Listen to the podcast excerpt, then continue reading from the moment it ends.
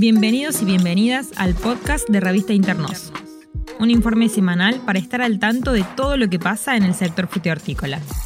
Producción, análisis de mercado, exportaciones, agroecología, precios y política sectorial. Todo lo que tenés que saber sobre el universo de las frutas y verduras argentinas. Hola, mi nombre es Ana Laura Campetela y hoy vamos a hacer un resumen muy breve de la situación de la manzana en Argentina. La manzana es históricamente una de las frutas elegidas por los consumidores.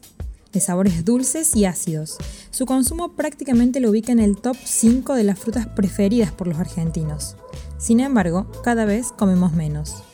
Hoy se estima un consumo anual de entre 6 y 8 kilos por persona.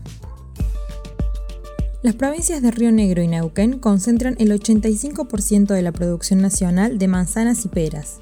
Hablamos de unas 50.000 hectáreas cultivadas en la zona, de las cuales el 60% corresponde solo a manzanas. De esta producción, la mitad se va a industria. El otro 50% se reparte casi equitativamente, depende del año, entre consumo interno y exportación.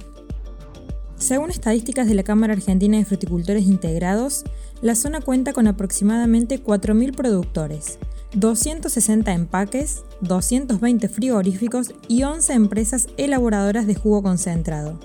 Genera alrededor de 50.000 puestos de trabajo directos y 15.000 indirectos.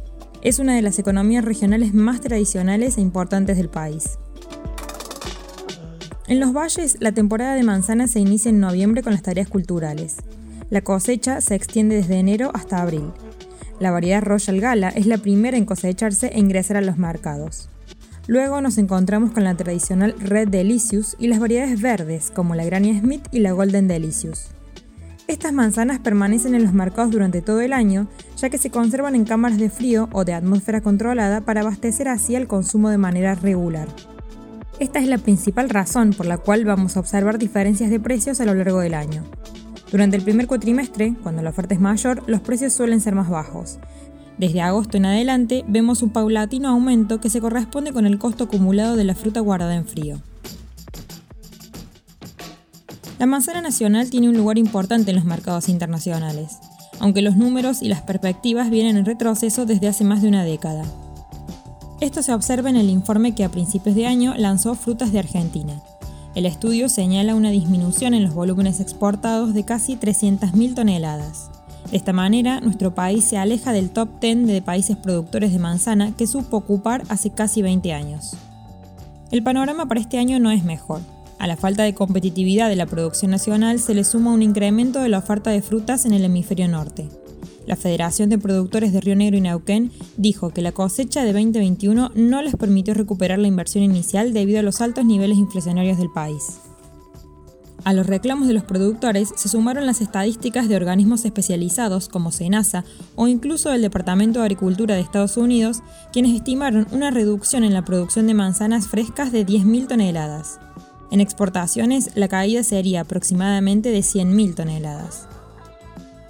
Hoy, en el mercado central de Buenos Aires, el precio de la manzana Red Delicious va desde los 1.300 pesos a los 2.400 por cada caja de 18 kilos. Las Granny Smith la podemos encontrar en 1.400 pesos o hasta 2.000 pesos. Depende si hablamos de fruta comercial o elegida.